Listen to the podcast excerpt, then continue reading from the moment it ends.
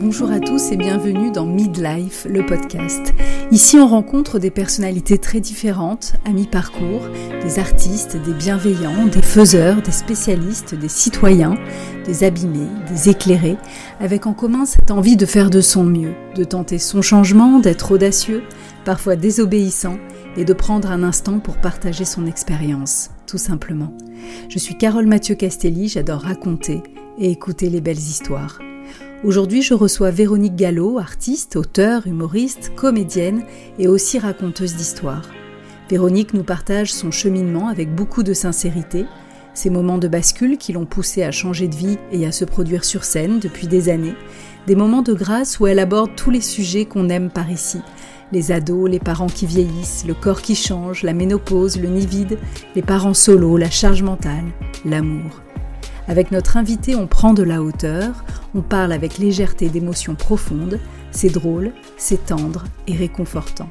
Vous êtes dans la saison 2 de Midlife, le podcast. Je suis ravie de commencer cette nouvelle série avec l'irrésistible Véronique Gallo. Bonjour Véronique. Bonjour Carole. Je suis ravie parce que vous êtes vraiment quelqu'un qui me fait du bien, puisque euh, bon, on va parler évidemment de tout ce que vous faites, de comment vous racontez des histoires. Et du coup, je voulais vous demander pour commencer, que signifie le midlife? Bah, le milieu de la vie, hein, tout simplement. Euh, ce moment extraordinaire, je pense, euh, pour moi, c'est ça le midlife, où on est enfin qui on est. Voilà, je trouve que être dans la quarantaine, euh, c'est vraiment une période formidable parce qu'on sait qui on est, on sait qui on a été, on sait qui on ne veut plus être. Et donc c'est un, je trouve une période d'accomplissement généralement. En tout cas, moi, je trouve que c'est une période. Alors, moi, j'ai pas de souci avec euh, euh, l'âge euh, ou les tranches de vie, et je n'ai pas de, de regret par rapport au fait de me dire oh je ne suis plus jeune. Enfin, je n'ai pas du tout ça. Alors, c'est peut-être une chance que j'ai, hein, mais j'essaye de profiter de chaque âge, et en tout cas, moi, c'est très personnel. Je me suis vachement mieux dans ma peau maintenant que ce que je n'étais à 20 ans, à 30 ans et à 35 ans. Bon, après, on parlera évidemment euh, du corps qui change, hein, parce que bon, ça quand même, c'est un fameux morceau. Mais, mais pour le reste, je, je, je, je préfère. Enfin, moi, je, voilà, je me sens bien dans mes baskets là aujourd'hui. Donc pour moi, le côté midlife, euh, euh, crise de la quarantaine, tout ça, ça me tracasse pas trop parce que de toute façon, je pense que toutes les crises sont importantes et c'est très bien de les traverser justement. Très bien.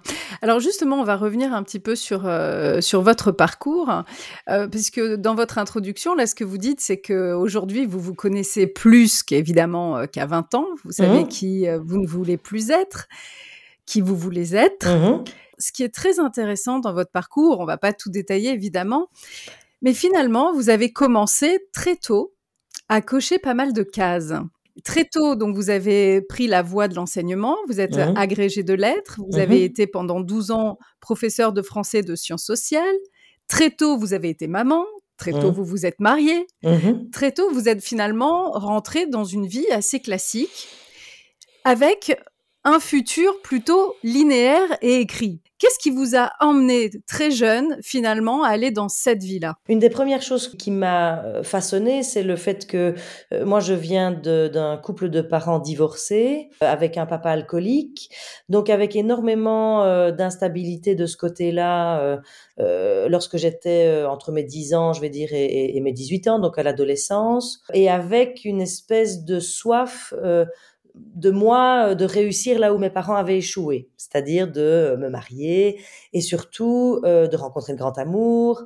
Et puis c'était prépondérant pour moi, ça l'a toujours été. Je, déjà petite, je rêvais d'avoir des enfants. Donc c'était vraiment un truc. je me souviens que je me disais souvent adolescente que si je n'avais pas d'enfants, parce que malheureusement je ne pouvais pas en avoir, ce serait le plus grand drame de ma vie.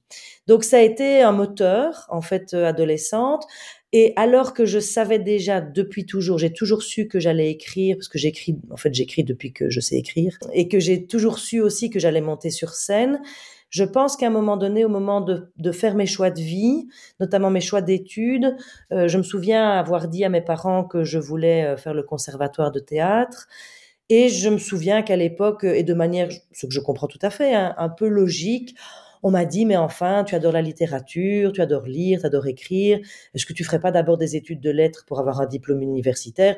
Et puis si après tu as envie euh, de faire du théâtre, bah, tu feras des études de théâtre après. Et honnêtement, bah, euh, sans doute que je n'étais pas prête, je me suis absolument pas rebellée par rapport à ça. J'ai trouvé que c'était un choix euh, logique. Je voulais être une femme autonome, indépendante, gagner ma vie. Je pense que j'avais très peur aussi du milieu théâtral euh, comme on le dépeignait. Et puis alors moi, je suis belge, donc euh, euh, j'étais très loin de Paris. Et tout le monde me disait, bah oui, mais enfin, il y a quand même beaucoup d'appelés, peu d'élus, donc tu risques de vivre une vie de misère. Enfin bon, même si voilà, je savais bien que, enfin, je pensais intérieurement que ça ne serait pas le cas, mais mais j'ai pas osé quoi. J'ai pas osé et puis je me suis dit bah je vais d'abord faire mes études et puis la vie a fait que je suis tombée follement amoureuse.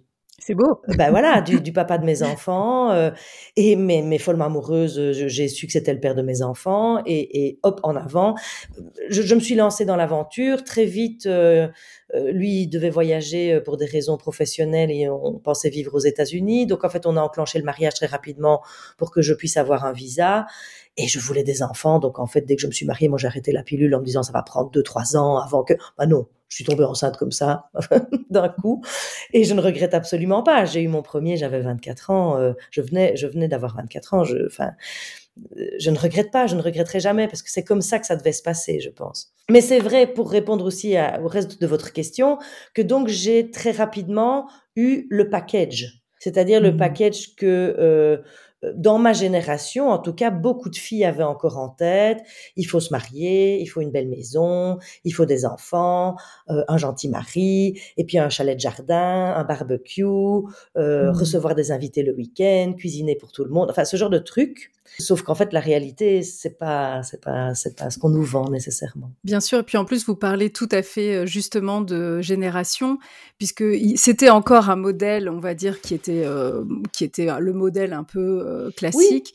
Et on est aussi une génération où moi-même, mes parents sont divorcés aussi on est cette génération-là où il y a eu les premiers vraiment beaucoup mmh de, de, de, divorces. Et je crois qu'il y a aussi chez nous cette envie de réparation, mmh où finalement, en sortant de, en étant jeune adulte, on avait forcément envie de, étant donné qu'il n'y avait pas beaucoup de schémas possibles, et puis la communication n'était pas totalement la même qu'aujourd'hui. Donc c'est ce qu'on montrait. Et c'est vrai que euh, c'est vrai qu'il y a aussi cette réparation de se dire, moi, je vais y arriver. Oui. Après, dans les faits, on se rend compte que c'est beaucoup plus complexe. ça, c'est clair. Ça, c'est clair. Et puis, il y a aussi, je trouve, euh, enfin, en tout cas, dans ma génération, dans, dans notre génération, il y avait euh, quand même de manière euh, euh sous-jacente, même si moi, ma mère est une femme indépendante, enfin, etc., qui, a, qui m'a donné beaucoup de, un, un exemple vraiment de, de, de, changement de vie. Elle a repris des études. Enfin, je veux dire, elle, elle était très impressionnante. Mais j'étais quand même dans un modèle où la femme, bah, c'est bien qu'elle soit à la maison pour s'occuper des enfants. Donc c'est pour ça qu'on m'a dit, euh, ben, le métier de prof c'est formidable, tu seras tous tes étés, toutes tes vacances avec les enfants, les enfants auront une vie stable, ce sont des horaires très rythmés. Enfin, je veux dire une fois ici en Belgique, nous une fois qu'on a un poste euh, après un certain temps, on, on, on peut faire ce qu'on veut, c'est c'est impossible de perdre son poste. Donc en fait c'est une sécurité financière euh, et une stabilité professionnelle bah, qui n'existe pas vraiment dans beaucoup d'endroits. Et on m'avait aussi transmis euh, de manière sous-jacente le côté euh, euh, une femme, elle garde son mari en lui faisant de bons repas et en couchant avec lui régulièrement. Enfin, je veux dire, j'avais j'avais tous ces, alors que c'est dingue parce que on était déjà dans une autre mouvance, mais j'avais intégré ces schémas-là. quand je me suis mariée, j'ai été une véritable femme au foyer qui a pris tout en charge, tout sur ses épaules, et qui en plus, et ça c'est toujours le, le truc quand euh, nous les femmes on est amoureuses vu qu'on est amoureuse on aime bien chouchouter. Enfin on a un côté un peu comme ça. Je vais pas dire que c'est du maternage c'est pas du maternage mais enfin moi je, je trouvais ça formidable de, de, de, de, laver ses slips par exemple de faire toutes les lessives de, de il me semblait que j'étais investie d'une mission Bon, voilà, j'ai relativisé beaucoup de choses par après. Et ça, le, le, le jour euh, où ça s'arrête, c'est pas très grave. Ah non, euh, c'est pas grave du tout. Après, c'est juste compliqué parce que quand on a impulsé ça dans un couple, euh, et, et, je suis moi-même responsable, hein, c'est moi qui ai mis ça en place. Bah, quand on doit modifier les choses, l'autre en face, bah, il comprend pas trop pourquoi ça change. Donc moi, j'espère que pour ma fille, elle trouvera le moyen d'impulser dès le début qu'on est deux adultes qui vivons ensemble, euh, qu'on soit deux hommes, deux femmes, un homme, une femme, en fait on s'en fout, euh, mais on répartit les choses. Bien sûr. Alors très vite, euh, donc avec ce, tableau-là, on va dire, et là vous, l'avez abordé, c'est aussi un sujet qui vous est très cher puisque vous l'abordez aussi dans, vos romans, va, on va en revenir. Mais finalement, il y a ce jeu qu'on perd à quel moment, vous, dans cette famille, finalement, vous avez réussi euh, dans, dans, ce travail? Finalement, j'imagine plus beaucoup de temps parce que trois enfants, ça prend énormément de temps. Un mari, comme vous le dites, mmh plus justement le, cette vie professionnelle. Mmh à savoir en plus que déjà, même là, vous occupiez euh, de, vous aviez des, des classes d'adolescents. Oui, oui, tout à fait. Euh, donc c'est aussi, encore une fois, une charge supplémentaire puisque quand on arrive, c'est pas c'est un métier où vous êtes devant 30 élèves à devoir bah, les, les, les amener quelque part. Oui, oui, tout à fait, c'est le but. Donc finalement, solliciter toute la journée, tout le temps. Oui. À quel moment vous vous êtes rendu compte que finalement, il y avait peut-être plus de jeu?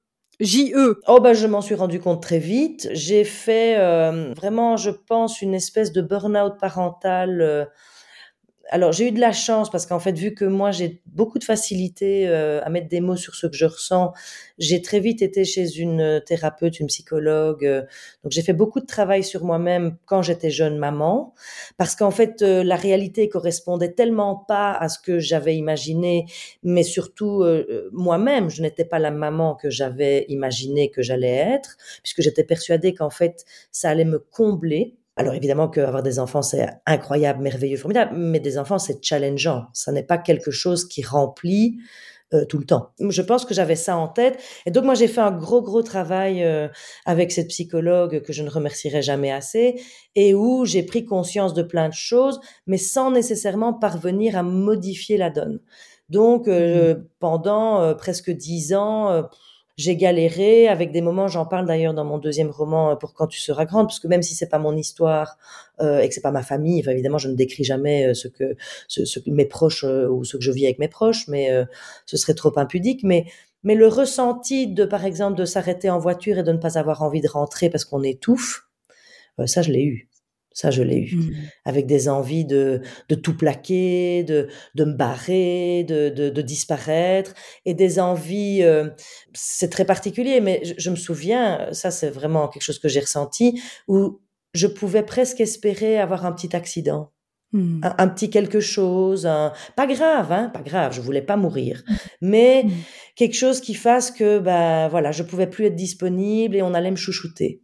J'avais besoin en fait qu'on prenne soin de moi. Et peut-être dormir aussi tout simplement. Et peut-être dormir parce qu'en fait oui, parce que ça c'est vrai que ça c'est évidemment le nœud hein, et qu'on ne mmh. mesure pas du tout quand on, on fait des enfants. C'est que d'abord avoir des enfants c'est une loterie, donc on ne sait pas quel dormeur on va avoir. Et je sais qu'il y a des mamans qui qui ont des bébés qui dorment super bien et j'en ai eu autour de moi et qui étaient super épanouies avec des bébés euh, qu'elles transportaient partout au resto. Euh, enfin bon, euh, moi j'ai pas eu ça. J'ai eu euh, un premier qui malheureusement pour lui avait un énorme reflux, mais à l'époque, euh, je parle d'il y a 22 ans, euh, on traitait pas du tout le reflux comme aujourd'hui. Donc en fait, on me disait, bah, il fait ses poumons. et il pleurait non-stop et ça a duré très longtemps et, c'était du coup un, bébé anxieux. Enfin, je veux dire, enfin moi j'ai eu une mmh. espèce de, de, culpabilité terrible de ne pas avoir pu le soulager. Enfin, bref, ça a été compliqué. Ça a été compliqué. Et alors, à quel moment justement euh, vous avez eu ce déclic, sans aller justement, parce que c'est assez fort ce que vous dites, parce que je pense qu'il y a beaucoup de gens qui, le ressentent, euh, et c'est des signes qu'il faut pas mettre mmh. de côté, mmh. parce que vous, comme vous dites, vous avez galéré dix ans, mais peut-être que avec le recul, c'était pas obligé d'attendre dix ans. Non. Mais c'est vrai qu'on s'autorise pas forcément. Euh, c'est vrai que ces petits moments, ces signes, on n'a pas envie de rentrer chez soi, où on a la boule au bide quand on rentre chez soi, c'est des, c'est des choses qui, peut-être qu'il faut pas tout envoyer euh, bouler, mais c'est intéressant de voir vraiment ce qui coince, c'est ce qui fait que, euh, qu'on comporte vraiment ce, cette douleur, quoi, tout simplement. C'est vrai que c'est super d'aller voir quelqu'un parce qu'à un moment donné, se faire aider, c'est mmh. bien. Mais je, je, très bien. Je dis toujours, moi, c'est le truc qui me fascine le plus. Alors évidemment, je sais bien que tout le monde n'a pas euh, des facilités à mettre des mots, mais quand même, enfin, je veux dire, si on a une carie, on va chez le dentiste. On se pose mmh. pas la question. On ne reste pas avec une dent, euh, un abcès. Enfin, on, on, se soigne. Enfin, je veux dire, et c'est pas euh, pour moi, c'est une preuve de force euh, que de prendre soin de soi. C'est pas une faiblesse. Et les psys, c'est pas pour les mmh. fous. Et c'est pas parce qu'on va mal. C'est parce qu'en fait, on porte aussi nous-mêmes des bagages euh, qu'on a hérités de notre enfance et puis même même des générations précédentes. il y a beaucoup de valises à déposer. Et je trouve que on a déjà la chance d'avoir, on n'a qu'une seule vie. On sait quand même tous qu'on va mourir. Donc à un moment donné, autant essayer d'en faire quelque chose où on avance, quoi, où on grandit, où mmh. on se développe, et il y a rien à faire. Les thérapeutes euh, bah, sont quand même là euh, et ils sont professionnels. Et généralement, si on tombe sur quelqu'un de bien, bah, ce qui arrive souvent maintenant, si on tombe sur euh, quelqu'un avec qui ça n'accroche pas, bah, on ferme la porte et on change de personne. C'est aussi simple que ça. Mais je pense qu'il y a aussi toute une notion de culpabilité que nous, les, les femmes, on porte. En tout cas, moi, je sais que jeune maman, j'avais tout le temps la sensation que la société me renvoyait. Ben, en fait, tu pouvais prendre la pilule si tu voulais pas d'enfant on était dans mmh. une génération où en fait, euh, on n'était plus obligé d'avoir des enfants. Donc, si je les avais eus, c'est que je les voulais. Si je les voulais, mmh. pourquoi est-ce que je pouvais tout à coup Alors, c'est pas les regretter, mais c'est quand même se dire, c'est dur, quoi c'est dur, j'ai pas dormi, je dors pas, je j'ai plus de vie, j'ai plus de moi, je, je sais même plus où j'existe, je, je trouve même à la toilette, on sait pas aller faire pipi sans qu'il y ait un enfant qui frappe à la porte. Donc enfin je veux dire c'est mmh. c'est c'est aliénant quand même, c'est aliénant la mmh. maternité. Oui, puis c'est vrai que quand on en a trois en plus ça s'enchaîne euh, ah sur plusieurs années quoi. Ah oui, ça c'est sûr que ça je me suis pas simplifié la vie, mais en même temps, je sentais que je voulais trois donc euh, et je il me semblait toujours que j'avais pas fini. Une fois que j'ai eu ma troisième, là je me suis dit OK, là moi j'ai fini. Et, et pourtant dans votre spectacle, il y en a quatre. Alors pas dans le spectacle actuel parce que dans Femme de vie là c'est vraiment mon nouveau spectacle. Quand j'ai créé Vie de mère en 2015, il y avait quatre enfants parce que à l'époque encore, euh, je pense que j'avais un reste de culpabilité euh, euh, par rapport au fait de se plaindre avec trois enfants. Donc il me semblait que quatre là quand même vraiment là je pouvais y aller. Puis en fait c'est bêtement c'est du scénario. Ça me permettait non seulement de créer une famille qui n'existe pas du tout, qui est pas du tout la mienne, et qui en plus où il y avait tous les âges. C'est purement comme ça que j'ai créé Vie de mère en 2015. et puis c'est vrai qu'entre temps j'ai divorcé, etc. Et je me suis dit quand j'ai créé le nouveau, mais moi je suis plus cette femme-là. Je, je, je, je, mmh. veux être moi et je veux parler aussi. Euh, alors toujours avec beaucoup de pudeur puisque je raconte jamais dans aucune histoire. Tout le monde me dit euh, oui, mais enfin euh, et, Moïse, Bouddha et Clochette, vous les avez vraiment appelés comme ça Non, ce ne sont pas mes enfants. Il y a des gens qui vous demandent ça. Oui, oui, oui. Mais parce qu'en fait après ça me touche beaucoup parce que je, je, ne pense pas que ce sont des questions idiotes. Je pense que vu que je parle des émotions et que je travaille sur les émotions, je pense que tout le monde est convaincu que je raconte ma vraie vie. Oui, c'est ça. Mais évidemment évidemment que je ne vais pas raconter ma vraie vie. Je trouverais ça terriblement euh, bizarre même. Enfin, je veux dire, mais, pour mes mmh. enfants, euh, euh, surtout terrible. Je veux dire, je voudrais pas que ma fille ait l'impression qu'à chaque fois qu'elle dit quelque chose, elle se retrouve dans une vidéo. Donc, je me sers des émotions que moi je ressens et puis j'en invente des histoires parce que je suis une raconteuse d'histoires. Donc euh, soyons, soyons honnêtes, je veux dire tous les enfants se ressemblent et toutes les mamans se ressemblent. Enfin, je veux dire on vit tout, on vit tous la même chose. Oui. Euh, juste alors une petite question pour revenir un peu sur ce parcours. Est-ce que vous pouvez nous, nous parler parce que euh, justement dans, dans, ce podcast il y a beaucoup de gens qui, qui se posent des questions, qui qui ont peur de ce moment de bascule. Est-ce que vous pouvez en quelques mots nous raconter comment ça s'est passé pour vous? Et surtout ce qui est intéressant chez vous, c'est que en plus vous avez mis en place une nouvelle vie tout en continuant euh, bah, d'enseigner pendant euh, quatre ans, je crois. Oui, oui, tout à fait. Il y a un moment de bascule, mais ça s'est fait progressivement. Je on, ne, on ne plante pas tout comme ça et on ne change pas de vie euh, professionnelle comme ça d'un coup. Bah, le premier moment de bascule, honnêtement, c'est la mort de mon père. Il a 55 ans et c'est inattendu. C'est inattendu, c'est violent et c'est une prise de conscience total tout à coup que la vie est courte, qu'elle s'arrête du jour au lendemain, que ça surgit sans attendre. Et donc j'ai tout à coup une prise de conscience euh, euh, très forte de si je ne me réalise pas, bah, en fait, en gros, je vais passer complètement à côté de ma vie. Et je pense que le deuxième déclic, c'est le fait d'avoir, euh, de devenir maman, parce que je ne sais pas pourquoi trottait tout le temps dans ma tête le fait que si j'étais maman, ça voulait dire que j'allais devenir grand-mère ce qui me réjouissait beaucoup. Mais si j'étais grand-mère, ça voulait dire que j'allais, puisque moi j'avais un lien très fort avec ma grand-mère, que j'ai accompagnée dans la mort, euh, etc., enfin, pendant son cancer des os. donc elle m'a donné, m'a fait d'énormes cadeaux en me racontant qui elle était. Et moi, je me disais tout le temps, mais moi, qu'est-ce, mais qu'est-ce que je vais raconter moi à mes petits enfants Et me venait tout le temps l'idée que il était impensable pour moi de dire à mes petits enfants, eh ben, mamie, elle rêvait de théâtre et elle rêvait d'écriture.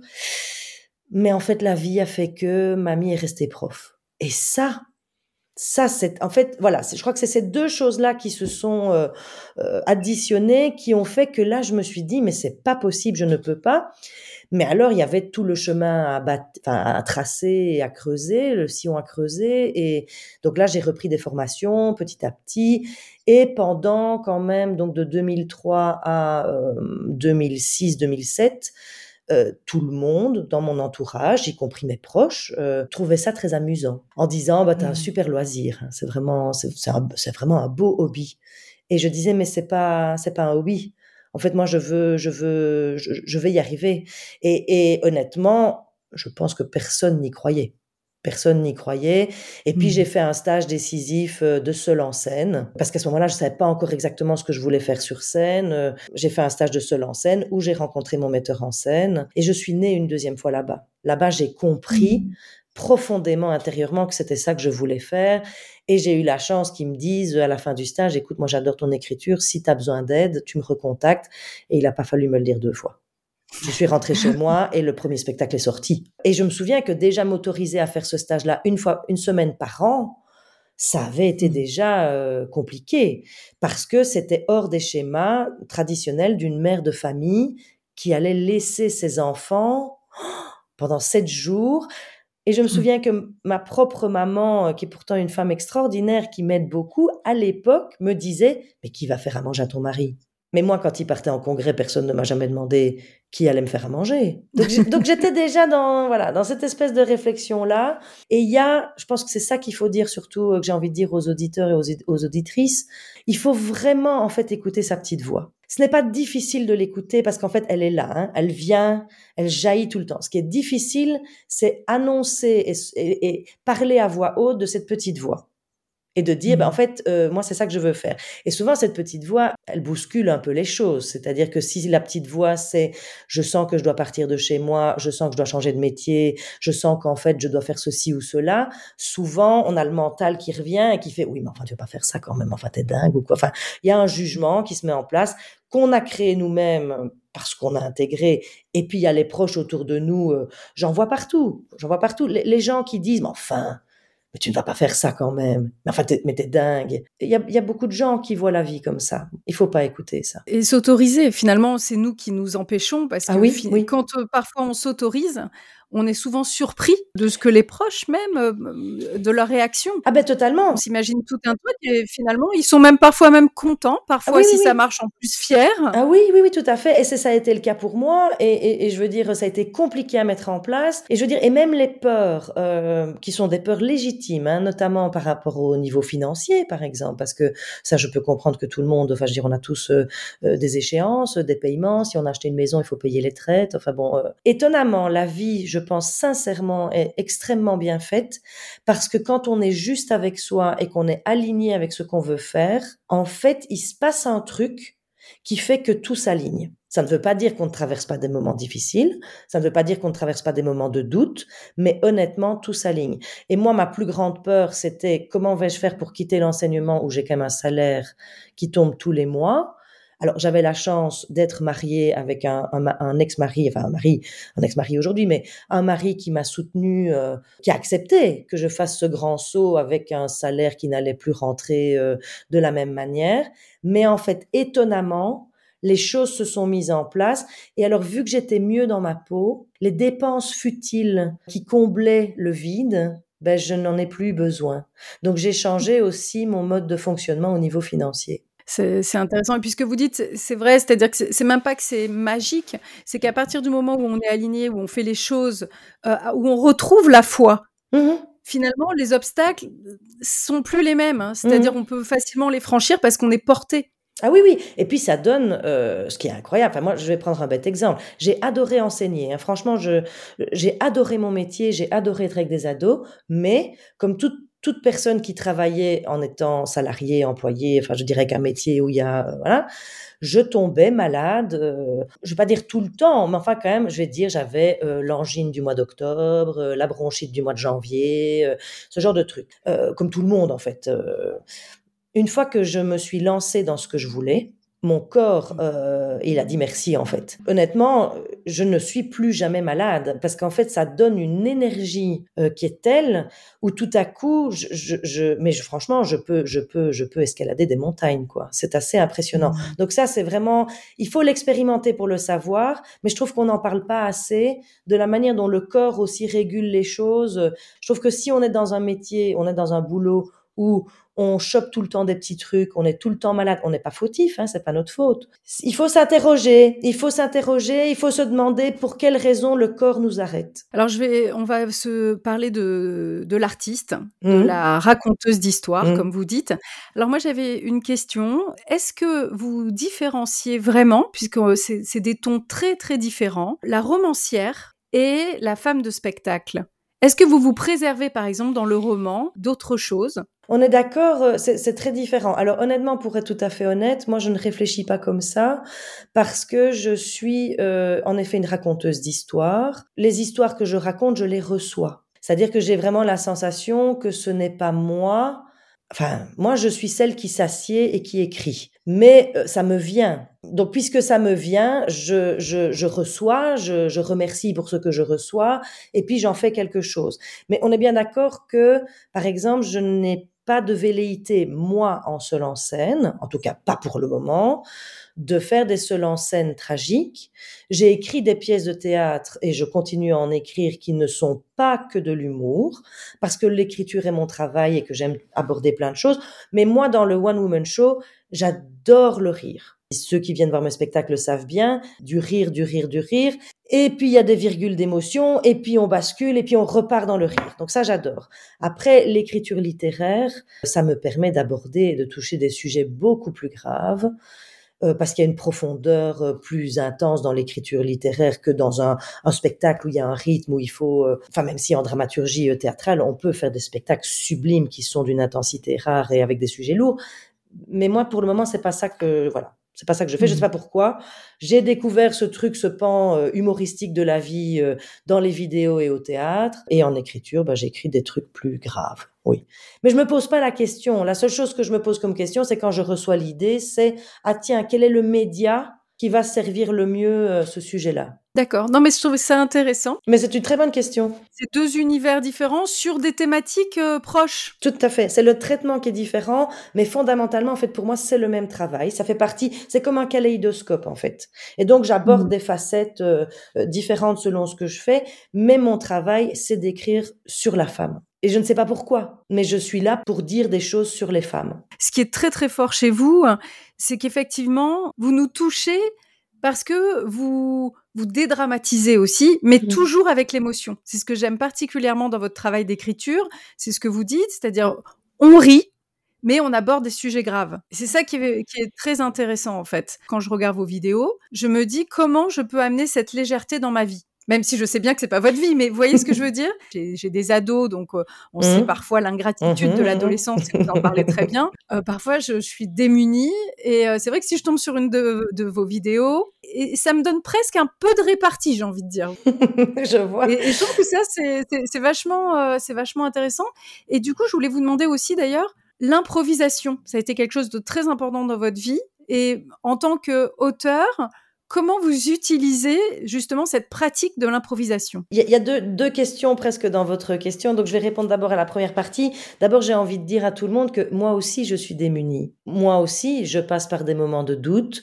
Moi aussi, parfois, je pleure dans les toilettes. Parce que parfois c'est dur, parce que parfois on ne trouve pas les réponses, parce que parfois on, est, on se sent nul, euh, ou qu'on n'y arrive pas, parce que l'adolescence c'est compliqué, parce que la petite enfance c'est compliqué, parce qu'en fait la vie, la vie c'est compliqué et il faut sans cesse s'adapter. Moi aussi ça me fait du bien de faire ces vidéos. Maintenant c'est vrai que j'ai toujours eu une tendance naturelle à voir euh, le côté positif. Euh, j'ai été une grande anxieuse toute ma vie, mais j'ai fait un gros travail spirituel et de développement personnel.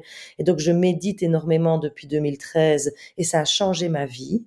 Ça a vraiment changé toute ma vie. Donc, euh, je pense que si je n'avais pas connu ça, je n'aurais peut-être pas été capable de parler de tout ça avec autant de recul et, et de facilité. Je pense sincèrement que nous traversons tous les mêmes choses et que l'humour en fait permet simplement de prendre de la hauteur. y compris quand on doit engueuler un enfant. Euh, moi aussi, je pète des plombs parfois et ça sort de moi. Mais je pense quand même que le dialogue, euh, les mots, parler, euh, ça marche mieux que hurler, punir. Ça n'empêche pas d'être très ferme et de mettre des limites, mais hyper claires.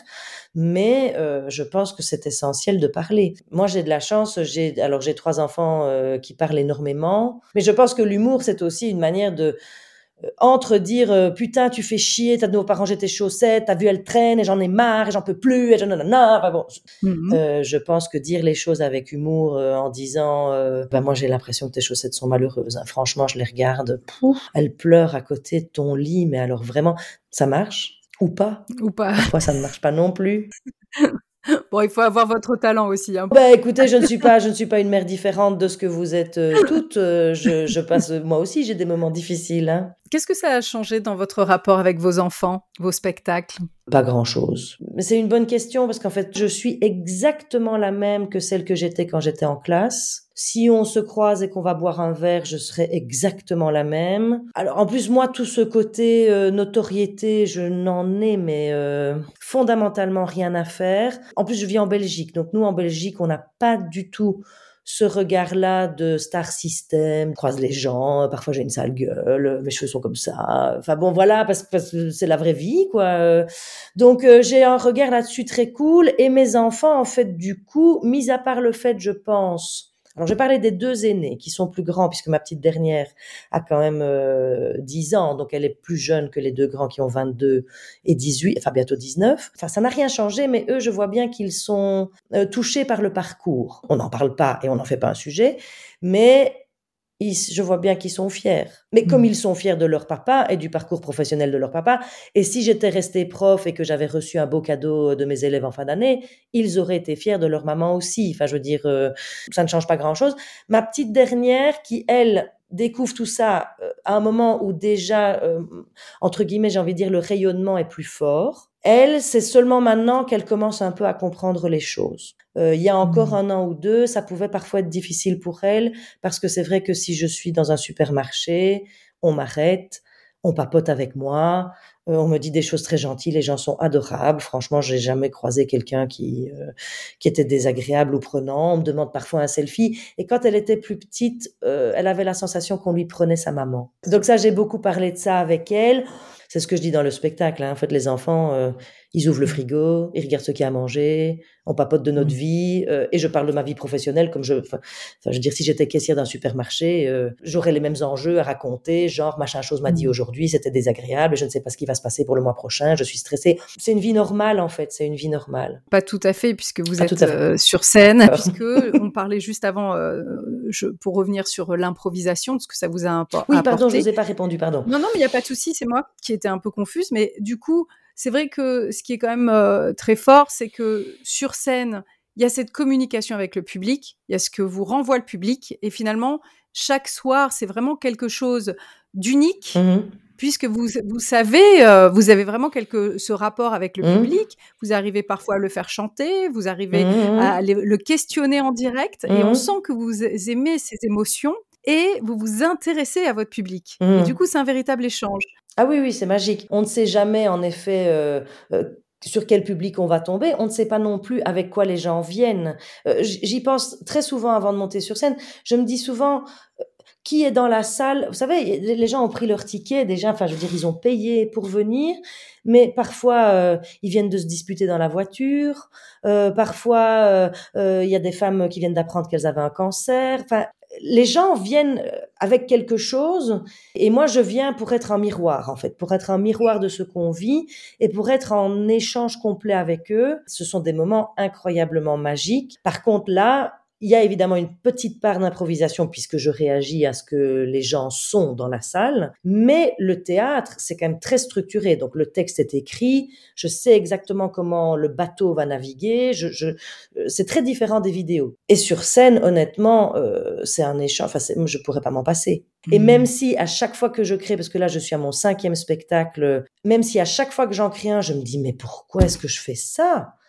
Tellement c'est un accouchement, c'est toujours difficile. au début, c'est fragile, on a peur. Enfin, c'est Mais en fait, c'est incroyable de Mmh. partager ça. euh, et puis, c'est de l'instantané, c'est du direct et c'est euh, c'est très physique. Donc moi j'adore, Mmh. j'adore le fait d'être dans mon corps, etc.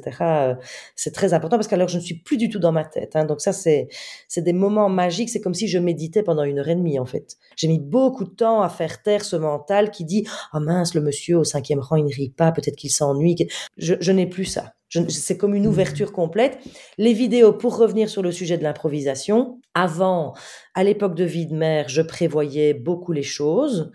Euh, Je faisais un gros travail d'écriture en amont, mais maintenant c'est devenu une telle gymnastique que honnêtement, je vais vraiment être honnête, je me lève le matin, je sais même pas de quoi je vais parler. Et je sais que je dois faire confiance et que ça va venir. Et donc souvent, je, je sais que je suis en train de me brosser les dents en me disant, mais qu'est-ce que je vais dire aujourd'hui? De quoi est-ce que je vais parler? Et alors j'essaie toujours de, de revenir à c'est quoi, c'était quoi les émotions de la semaine ou qu'est-ce que j'ai... euh, Et hop, en fait, et, et je n'écris même plus. Et donc je fais, je filme pendant cinq minutes, je fais des rushs de cinq minutes devant mon truc, devant ma, mon, mon, téléphone. Et puis, et puis ça vient en fait. L'histoire vient. Très bien. Et, et du coup, je voulais vous demander, euh, pour terminer, un peu du, du tac au tac, parce que euh, ce que j'adore, et c'est pour ça que vraiment j'engage tout le monde euh, à aller voir vos spectacles, à regarder ces vidéos et à plonger beaucoup. même plus intimement dans, dans votre littérature. Je vais vous donner quelques thèmes et un peu Mhm. du tac au tac, ce que Mhm. ça vous inspire. Ok. Le nid vide. Ah, difficile. Difficile, le nid vide est tellement challengeant et tellement émotionnel et tellement, euh, mais euh, tellement essentiel parce que euh, on est des coachs pour nos enfants. L'objectif, c'est de les amener à être autonomes. Donc, en fait, le nid vide, c'est bien. Ça veut dire qu'on a réussi. Et ça veut dire que euh, c'est très important. C'est pour ça que je dis toujours, euh, même quand les enfants sont encore là, euh, il faut déjà penser au nid vide parce qu'il faut penser à soi en fait. Et ce ne sont pas des enfants qui comblent une vie. C'est formidable d'avoir des enfants, mais ça ne peut pas être le seul moteur d'une vie. Euh, il faut trouver d'autres choses, euh, même si les enfants c'est 80%. Enfin, je veux dire, voilà, je ne juge pas. Chacun, euh, ch- voilà, chacun doit faire selon qui Mhm. il est, ou chacun, chacune doit faire selon qui elle est. Mais le nid vide, c'est de toute façon, c'est une évidence. Donc, euh, Il est parti, votre grand? Alors, mon grand euh, est en, en studio, enfin, il étudie la semaine à l'université, donc il ne rentre euh, que le week-end. euh, et il a une copine, donc, euh, bah, mais bon, euh, je le vois quand même une fois par week-end. euh, avec sa copine, enfin que j'adore. Mon deuxième euh, fait un autre chemin que l'université. Il est à l'armée, donc il est parti.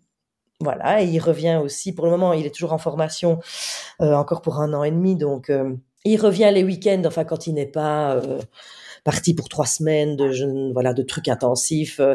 Donc euh, oui, euh, il a commencé à partir aussi, mais je ne suis pas encore au stade, euh, donc je ne sais pas encore comment je vais le vivre. De, il n'y a plus aucun enfant. Bien sûr, bien sûr. Et c'est bizarre parce que je pense que ce qui est très drôle, c'est que parfois je m'en réjouis en me disant mon Dieu que ça va être bien. Mais, de, de ce- ce- mais, mais je sais très bien comment c'est. C'est comme quand la maison est vide, euh, on se fait euh, oui. Donc c'est un, je pense que c'est un chemin. C'est un chemin. C'est un chemin. Mais tout est un chemin. Alors, un autre thème que vous Mmh. abordez, euh, et on commence de plus en plus à en parler, et vous le faites avec humour, donc c'est, je trouve que ça aussi, voilà, ça fait partie des sujets qui, euh, qui allègent et qui, je pense, euh, trouvent un bel écho chez les femmes, c'est la périménopause et la ménopause. Alors ça, c'est un fameux sujet. Mais c'est vrai parce que je trouve qu'on n'en parle pas du tout. Enfin, en plus, c'est un truc un peu caché, comme ça qu'il faudrait. euh, Enfin, je veux dire, euh, euh, en plus c'est long, quoi. hein, C'est vachement long ce truc. euh, moi, là, j'ai 46 ans, je vais bientôt avoir 47 ans. Euh, ça fait quand même deux, trois ans que je traverse des espèces de. Alors c'est pas tout le temps, c'est et, et, et je sais qu'il y a des femmes qui vivent des trucs bien pires. euh, Il y a des, plein de symptômes différents, mais moi je trouve ça super bien d'en parler, quoi. C'est super bien de, de de mettre des mots là-dessus, de discuter de ça. Il y a rien de gênant. Euh, Il y a rien de gênant. Euh, je, je, je me souviens que dans mon, mon tout premier spectacle, je parlais de, de, à un moment donné de sécheresse vaginale qui peut arriver. Alors je m'excuse pour les mots si ça choque qui que ce soit, mais mais enfin je veux dire il y a quand même une réalité là. Enfin je veux dire dont on peut parler. Il y a rien de grave quoi. Moi je suis pour euh, le fait qu'on aborde tous les sujets sans aucune honte. Je ne vois pas pourquoi c'est gênant. Vous décomplexez les choses, et puis du coup, on en rit, Bah encore une fois, c'est vrai que l'humour, ça, ça, permet vraiment ça de, de l'aborder. Peut-être même des couples euh, qui viennent ensemble voir vos spectacles. Je trouve ça super parce que derrière, ils peuvent se débriefer. J'espère. Je sais pas ce qu'ils font, mais j'espère. Oui, oui. Bah, je, je, pense, en tout cas, c'est vrai que c'est souvent les femmes qui emmènent leur, leurs hommes, mais, mais, mais, mais, mais, les hommes sont là et souvent ils me disent, mais on a super ri. Euh, et puis moi aussi. Enfin, ils ont. En fait, euh, de nouveau, c'est parce que je suis une femme qu'on pense que je ne m'adresse qu'aux femmes, mais en fait, non, les, sujets que je traite, c'est universel. Je veux dire, les hommes qui vieillissent, c'est compliqué parfois pour eux aussi, c'est parfois compliqué corporellement aussi. Euh, les, injonctions de la société par rapport au vieillissement, euh, euh, ça c'est un vrai sujet, c'est un gros sujet dans le spectacle. à un moment donné, il faut qu'on s'en libère, quoi. de toute façon, on va tous mourir. Hein. Enfin, je veux dire, moi, moi c'est ça comme ça le truc. On va tous mourir. Et on ne sait pas quand, donc écoutez, pense que c'est important de parler de tout ça. Bah, oui, oui, bien sûr, bien sûr. Non, mais en plus, encore une fois, voilà, ça, ça décomplexe. Je me rappelle d'une vidéo où vous parlez des trous de mémoire mmh. et j'ai explosé de rire parce que je n'arrête pas de cacher des choses mmh. à mon fils. Euh, un paquet de bonbons. Euh, là, mon grand-père lui a offert euh, une arme avec des plombs. J'ai planqué les plombs mais je et, mais parfois je mets deux jours à me rappeler mmh. je planque tellement bien les choses je mets des fois deux jours à retrouver, quoi. Euh, et ça m'a fait mourir de rire parce que c'est vrai qu'on se sent tout de suite moins seul, quoi. Ah et bah avec l'humour, c'est ah bah drôle. C'est sûr. Alors, ça, c'est un sujet que vous avez abordé à la fois dans l'humour et à la fois dans, vos romans les parents qui vieillissent mmh. et est-ce qu'on connaît ces parents? En tout cas, je pense qu'il y a une période quand même très particulière dans la vie, euh, j'ai envie de dire, qui se situe entre, alors c'est des, des, chiffres euh, comme ça standard, mais entre 40 et 60 ans, ou 40 et 65 ans, où tout à coup, on, on doit prendre soin de ses parents, en plus des enfants qui ne sont peut-être pas encore grands, et où on assiste, euh, bah oui, au vieillissement de ses parents, ce qui est bien normal et ils n'y peuvent rien, mais où ça, ça rajoute en charge mentale. Et, euh, et à la fois, c'est très touchant parce que bah, ils vont. Alors moi, évidemment, j'ai le point de vue de quelqu'un qui a perdu. Euh, moi, j'ai perdu mon papa jeune, donc je pense que tous ceux qui ont perdu euh, leur papa ou leur maman très très jeune euh, ou euh, en début de d'âge adulte, ils savent la chance que c'est quand même d'avoir des parents qui vivent âgés. moi, j'ai toujours ma maman c'est un bonheur de l'avoir. Euh, c'est quelqu'un d'essentiel pour moi, je l'adore, même si par moments, bah, je vois qu'elle vieillit et que c'est parfois un peu difficile, mais euh, j'en ris avec elle et on en rit. Parce que, parce que j'ai encore des tonnes de sketchs à construire là-dessus, parce que vraiment, il y a beaucoup de choses à raconter. Et elle me le dit, parfois elle me dit, oh, ça tu devrais en parler, hein, parce que nous, les personnes âgées, vraiment, voilà, j'adore, j'adore quand elle me dit, des trucs comme ça. C'est une chance, en fait, euh, d'avoir encore ses parents. Donc, à la fois, il faut s'en occuper, mais à la fois c'est dur, quoi. Les parents qui ont Alzheimer, les parents qu'il faut placer, et puis les parents qui ne sont pas ce qu'on aurait voulu qu'ils soient. Et ça, c'est un vrai mmh. sujet. D'être, mmh. on est quand même toujours l'enfant de parents et on a eu les parents qu'on a eu donc euh, il y en a qui ont de la chance il y en a qui en ont moins il y en a qui mais ça nous construit. Donc je pense que ça fait partie aussi de la réflexion euh, de s'interroger là-dessus. Et je pense aussi que c'est très important de pouvoir mettre ses limites. Parce que mmh. euh, on n'agit pas avec un parent qui a été bienveillant toute sa vie et qui a été formidable de la même manière qu'on agit avec un parent qui a été toxique ou euh, ou violent. Enfin, je, je, je voilà, mmh. j'invente, mais on connaît tous des situations où on se sent obligé de prendre soin d'eux parce que la société véhicule des choses genre oui, mais enfin c'est ton père, oui, mais enfin c'est ta mère, oui, mais enfin euh, c'est ta sœur, c'est ton frère, tu dois en prendre soin. Euh, oui, euh, c'est formidable d'être dans l'amour, mais s'il y a des comportements toxiques, on peut dire stop aussi. Bien sûr. Et pour terminer, l'amour, parce que vous en parlez, donc vous mmh. êtes divorcé, mmh et ça aussi, ça fait du bien, parce que comment on aime à 45 ans, comment on se... Ça, vous l'abordez, c'est super. Qu'est-ce qui vous fait peur? Qu'est-ce qui vous stimule? En tout cas, je vais parler pour ma part, le, plus complexe euh, à mon âge, et quand on a divorcé, évidemment, c'est qu'évidemment, on rêverait, je pense, en tout cas moi c'est mon cas, euh, j'aimerais beaucoup trouver quelqu'un avec qui je pourrais regarder mes enfants grandir. En tout cas, moi, c'est une des choses qui me manque le plus, euh, c'est partager la joie euh, d'accompagner des enfants jusqu'à l'âge adulte, et puis un jour ils seront eux-mêmes parents, etc. Et de partager ça euh, avec quelqu'un, ben, généralement si c'est le parent, si c'est le père, c'est inné. quand on doit rencontrer quelqu'un d'autre qui lui-même a des enfants, etc., c'est parfois plus compliqué, ça dépend sur qui on tombe. Donc après, ça dépend où on met ses critères.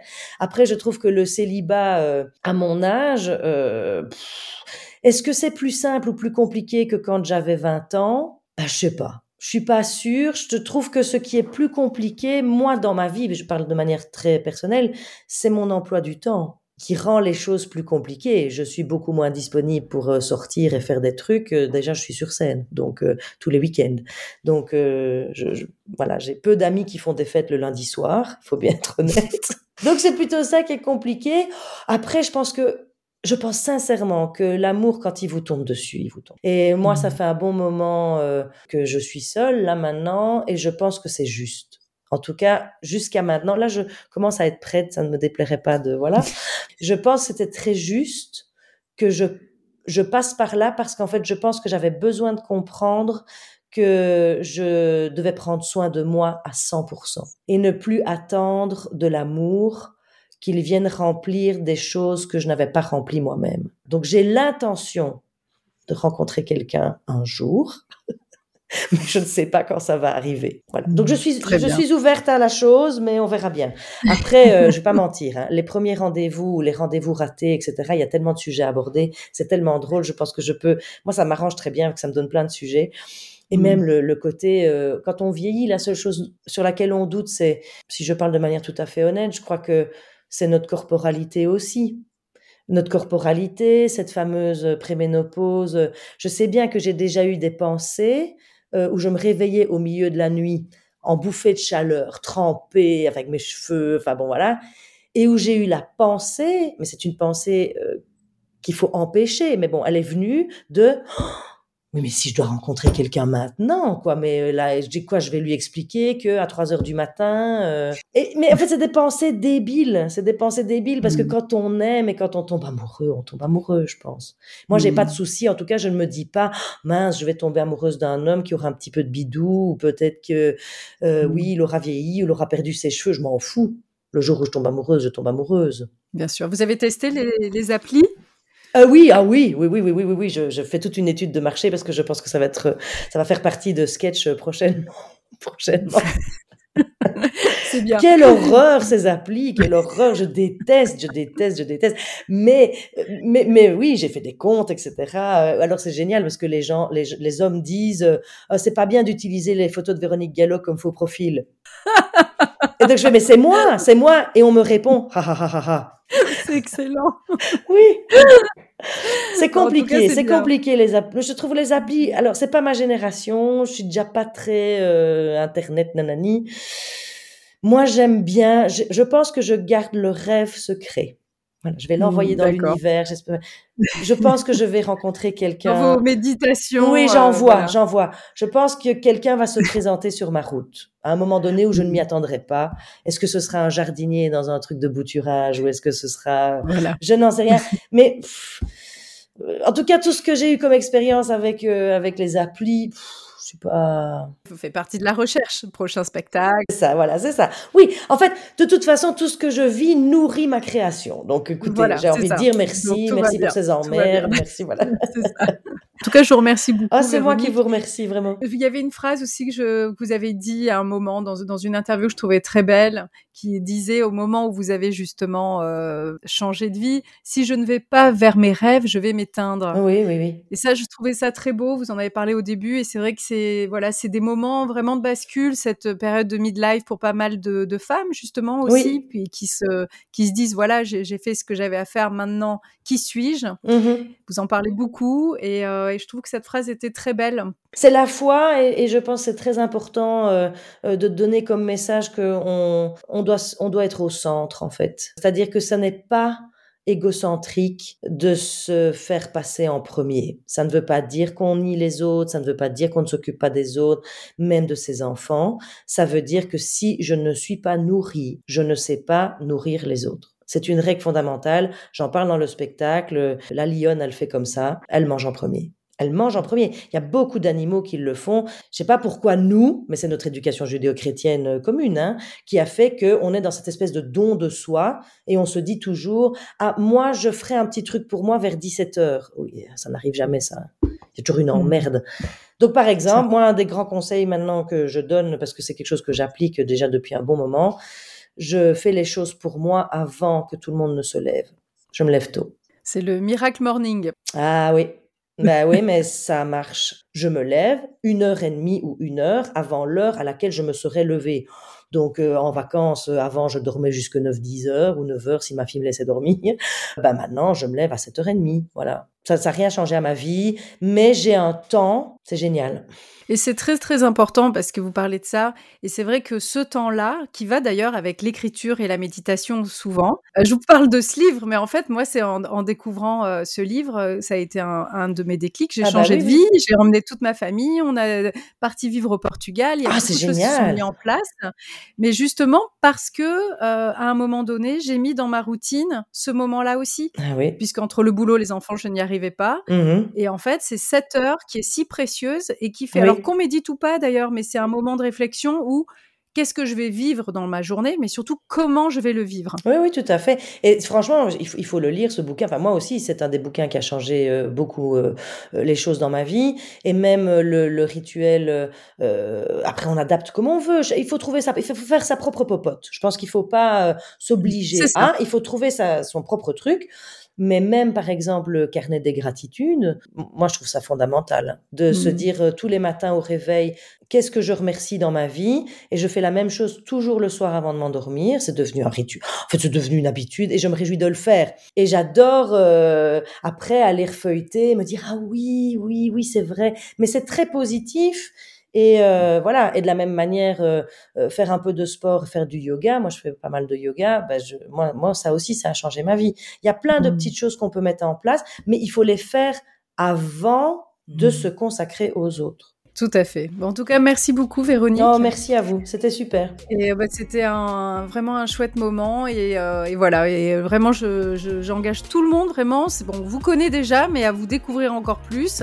Et euh, vraiment, j'ai hâte de, de, de, continuer à vous suivre hein, parce que je suis impatiente de voir euh, où vous nous emmènerez et, et surtout de, de quelle manière. Merci pour ce temps. À bientôt. À bientôt, Véronique. Voilà, l'épisode se termine. J'espère que vous avez passé un bon moment. Je vous laisse toutes les références dans la description. Le podcast est réalisé par Macam Film et la musique Takayama composée par Niwell. Merci de partager et de mettre des avis 5 étoiles. C'est ce qui peut le plus m'aider si vous aimez le podcast. Je vous embrasse fort et vous dis à très vite.